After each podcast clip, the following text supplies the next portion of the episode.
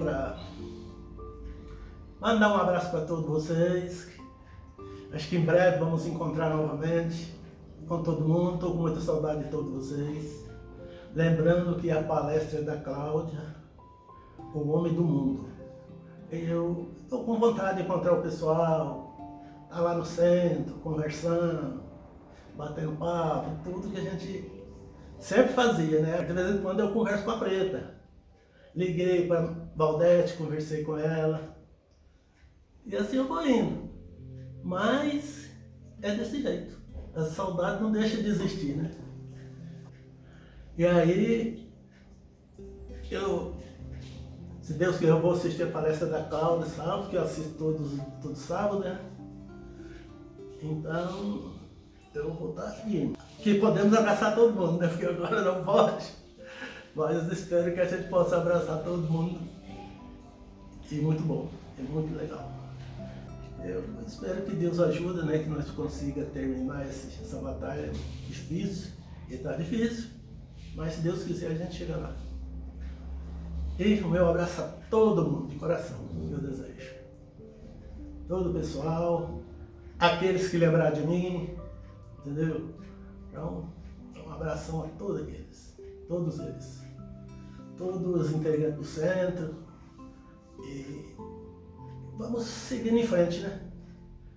Sempre rezando e pedindo que Deus nos ajude, que, que possamos em breve voltar ao normal e a gente possa continuar fazer o que a gente sempre fez, com muito prazer de estar naquela casa, né, que sempre nos acolheu, principalmente eu, né, que fui muito bem acolhido lá.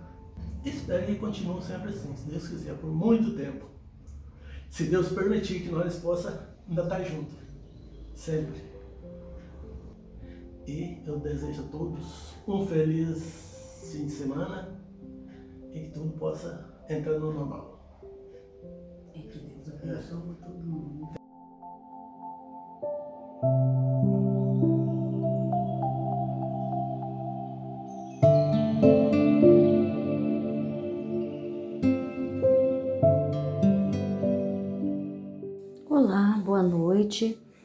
Todos que ouvem esse estudo. Eu Desejo a paz do Cristo, que Jesus possa nos aconchegar os corações em sua paz em sua luz. O trecho trazido para nossa reflexão da noite está registrado no capítulo 17 de O Evangelho segundo o Espiritismo. Sede perfeitos, item 10, Instruções dos Espíritos. Lá, um espírito protetor vai assinar uma mensagem datada do ano de 1863, que diz o seguinte no seu primeiro parágrafo, que será o objeto do nosso estudo da noite: O homem no mundo. Um sentimento de piedade deve sempre animar o coração daqueles que se reúnem sob os olhos do Senhor e imploram a assistência dos bons espíritos. Purificai, pois, os vossos corações. Não deixei demorar neles nenhum pensamento fútil. Elevai vosso espírito até aqueles a quem chamais a fim de que, encontrando em vós as disposições necessárias, possam lançar a semente que deve germinar em vossos corações e nele dar frutos de caridade e de justiça. Vejam que a mensagem é dirigida não aos homens do mundo, mas aos homens no mundo, ou seja, àqueles que já têm um coração, uma noção do que vieram aqui fazer, do porquê aqui estão e definem as rotas que lhe permitirão alcançar o objetivo. Para onde estamos indo? O que estamos fazendo aqui? Somos daqui ou estamos aqui? São respostas que devemos nos esforçar por responder, a fim de nos posicionarmos, até porque, para quem não sabe para onde vai, qualquer caminho serve, não é verdade? Então, buscando compreender melhor e voltando à mensagem, de qual mundo o espírito protetor está falando? O mundo que nós habitamos, o planeta Terra, que é um mundo de provas e expiações. O Evangelho segundo o Espiritismo, em seu capítulo 3, nos ensina que os mundos de prova e expiação são destinados à encarnação de espíritos com certo progresso já realizado, com qualidades latentes, mas com vícios numerosos, aos quais são inclinados, o que é indício de uma grande imperfeição moral. A maioria absoluta de nós, espíritos aqui encarnados, está em expiação, Muitos, inclusive, já estiveram em outros mundos e de lá foram excluídos, para não dizer expulsos, em razão da obstinação no mal e por ser causa de perturbação para os bons. Vejam, está escrito textualmente lá no Evangelho, capítulo 3. A terra fornece, pois, um dos tipos de mundos expiatórios, cujas variedades são infinitas, mas que têm por caráter comum servir de exílio aos espíritos rebeldes à lei de Deus.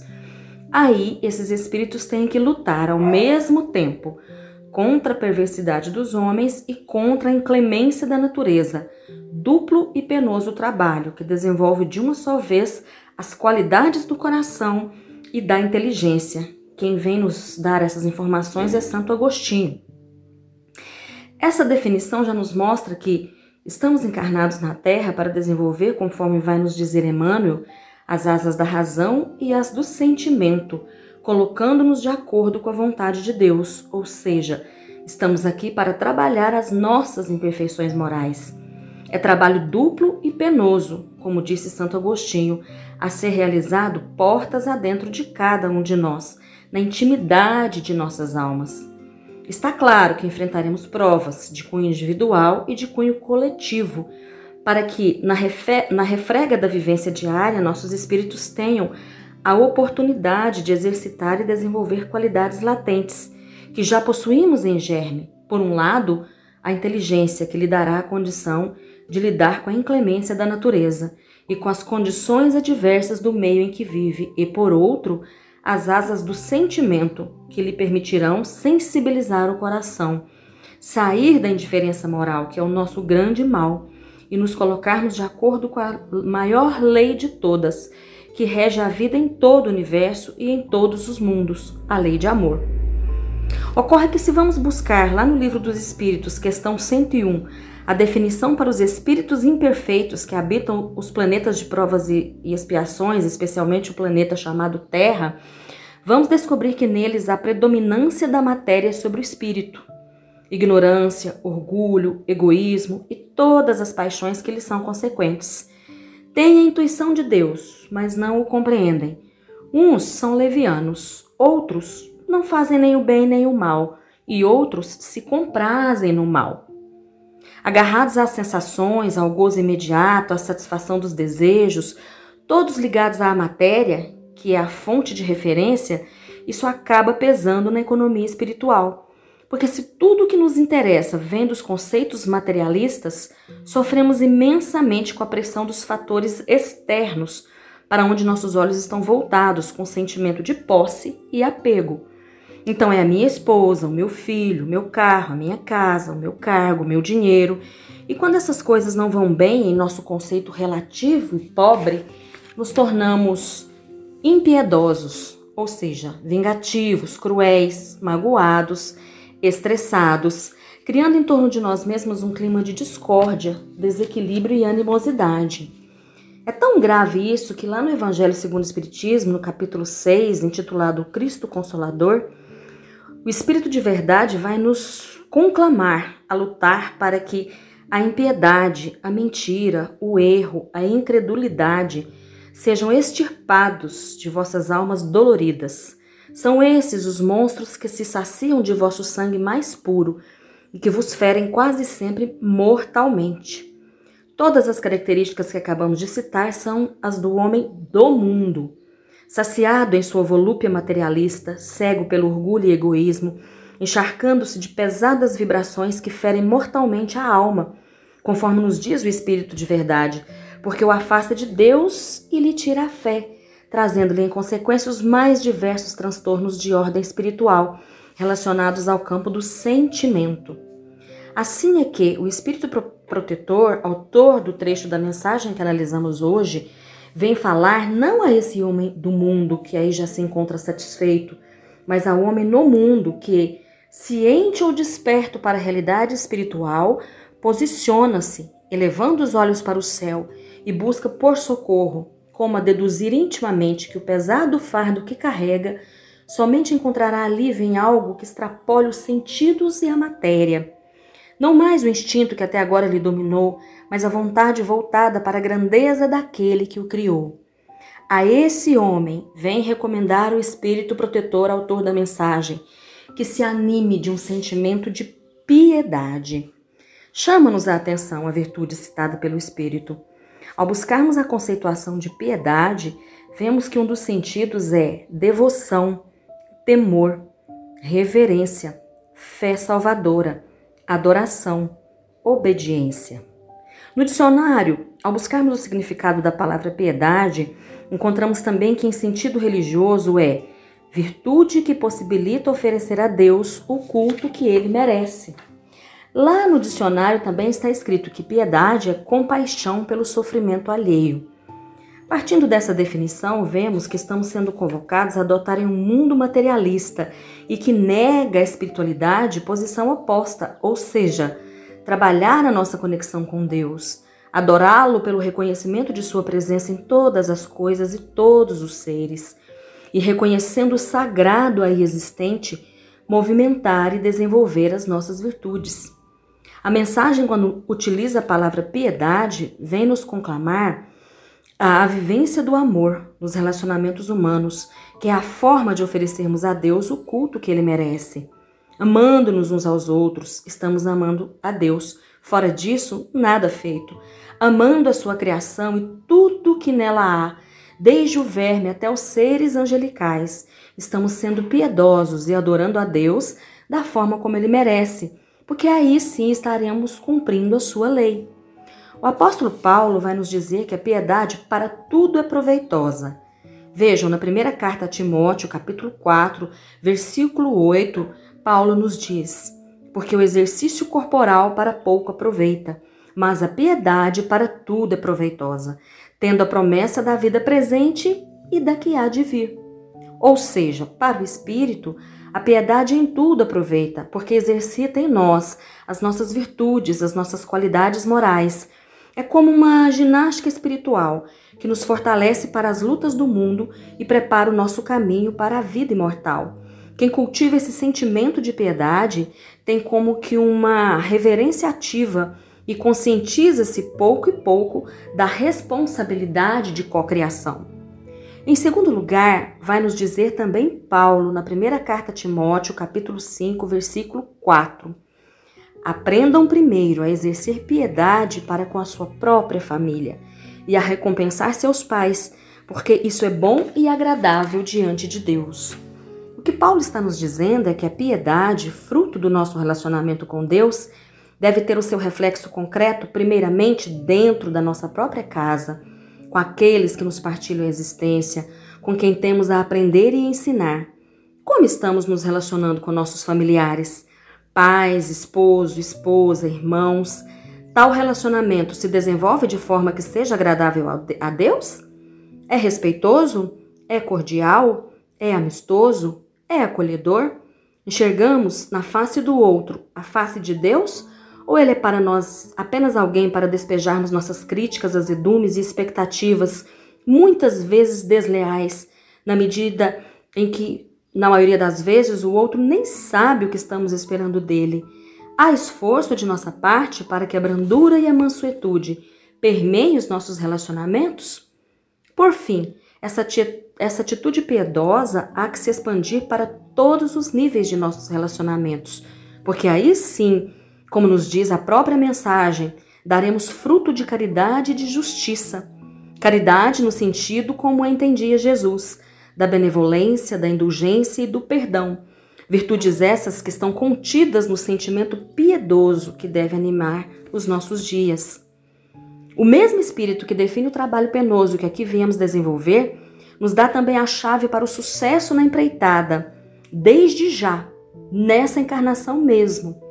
Santo Agostinho vai nos dizer nas questões 919 e 919a de O Livro dos Espíritos que a chave para o nosso melhoramento individual é o autoconhecimento, questionando-nos todos os dias qual foi o móvel de cada uma de nossas mais mínimas ações. Para que fiz isso ou procedi dessa ou daquela maneira? Se houvesse alguém fazendo o que fiz, como julgaria tal atitude? Severidade para conosco, brandura para com o próximo. Restabelecer o sagrado em nossas vidas em tudo e em todos, compreendendo a presença amorosa de Deus, é levar uma vida piedosa. No trabalho do dia a dia, no aproveitamento do tempo, para trabalhar em nós a pureza de coração, que se refletirá em nossas atitudes e no olhar que lançamos para o mundo e tudo o que nele há. É através de nossas atitudes, quando consagramos mente, coração e mãos a Deus, que nos comportamos no mundo com a postura digna de um filho que honra seu pai e que sabe aproveitar a oportunidade do aprendizado, utilizando-se das vivências na horizontalidade para construir a sua verticalidade, o seu progresso espiritual, tomando posse desse tesouro imperecível.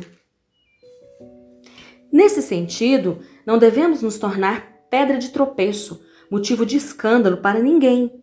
Em tudo bem dizer, em tudo agradecer, em tudo perseverar na fé e no bom ânimo, fazendo de nosso exemplo motivo de alegria e contentamento para todos que nos cercam. Finalmente, uma última palavra contida na mensagem e que merece a nossa atenção é a palavra disposição. A mensagem que analisamos nos diz que os bons espíritos que procuramos em prece analisam em nós a disposição necessária. Segundo o significado buscado no dicionário, disposição é a tendência natural que leva alguém a fazer alguma coisa, intenção. Intenção, por sua vez, é a determinação da disposição ou da vontade com vista a alcançar algo, ou seja, os espíritos ou os bons espíritos verificam sempre o que nos move, em que sentido estamos empreendendo o nosso esforço, se são nobres as nossas intenções. Meras palavras nada significam, mas aquilo que de fato anima o nosso coração. Qual é o esforço que estamos fazendo para dominar as nossas más inclinações? Nesse sentido, é importante, naquele esforço do autoconhecimento, entender que somos luz e sombra que há dentro de nós violência, mas temos que opor a esse sentimento a brandura e a mansuetude. Há em nós egoísmo, mas qual o esforço que temos feito para nos tornarmos mais abnegados e amorosos? Como sabemos, a evolução espiritual não se dá de uma hora para outra, mas se constrói através de metas que devemos nos esforçar por alcançar. Cada meta cumprida deságua em evolução. Nesse mesmo capítulo 17 de O Evangelho segundo o Espiritismo, a lição O Homem de Bem, está estabelecido o padrão ou as qualidades que devemos nos esforçar por atingir e assim subir degraus em nossa evolução. É a rota certa. Para além de gestos religiosos, mecânicos, colocar o coração em tudo aquilo que formos fazer, vai tornar sagradas todas as nossas atitudes, porque vigiaremos os pensamentos, as palavras, os gestos, as intenções. Por fim, dentro dessa mensagem que esse espírito protetor vai nos trazer, compreendemos também, como ele mesmo nos diz, que estamos todos sob a proteção divina, que Deus não tem contado os cabelos de cada cabeça, porque não vai permitir que nenhum deles caia sem nenhuma razão para isso. Esse é o cuidado amoroso e constante de quem assiste o crescimento individual de cada criatura. Portanto, não devemos jamais desanimar e buscarmos estar cada vez mais perto de Deus, que com certeza nos ampara aos bons propósitos e nos encaminha sempre para o melhor na vida. Que saibamos, portanto, construir uma vida piedosa, aurindo desde já a paz relativa que podemos alcançar e pavimentando a estrada de nosso futuro espiritual com o suor do trabalho de edificação em nós mesmos do reino de Deus. Que possamos então, nessa noite, refletirmos um pouco mais sobre essa piedade que deve animar os nossos dias. Que Deus possa abençoar o caminho de cada um de nós e que sigamos pela estrada da vida confiantes no amor, na proteção e na misericórdia daquele que nos criou. Boa noite a todos.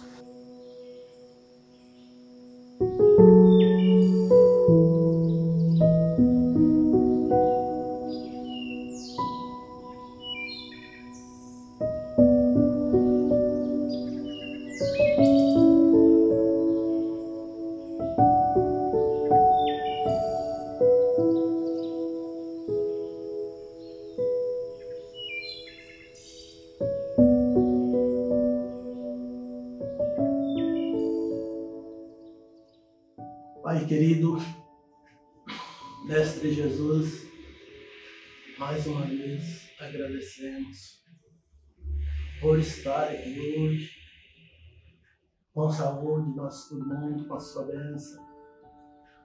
Pai querido, olhe por toda a nossa família, por aquele grupo, o irmão Áureo, a todos que frequentam aquela casa. Que o Senhor, Pai, nos abençoe, nos ensina a ser honesto, a respeitar as pessoas e agradecemos tudo de bom que nós temos na vida. O Pai querido, proteja-nós dessa pandemia, proteja nossa cidade, nosso pessoal, que em breve possamos também com a sua bênção. Pai nosso que está no céu, santificado seja o vosso nome, venha a nós o vosso reino, seja feita a vossa vontade, assim na terra como no céu. Pai nosso, de cada dia dá-nos hoje, Senhor. Perdoai-nos todas as ofensas, assim como nós perdoamos quem nos tem ofendido. Não deixeis cair em tentação, mas livrai, Senhor, de todo o mal.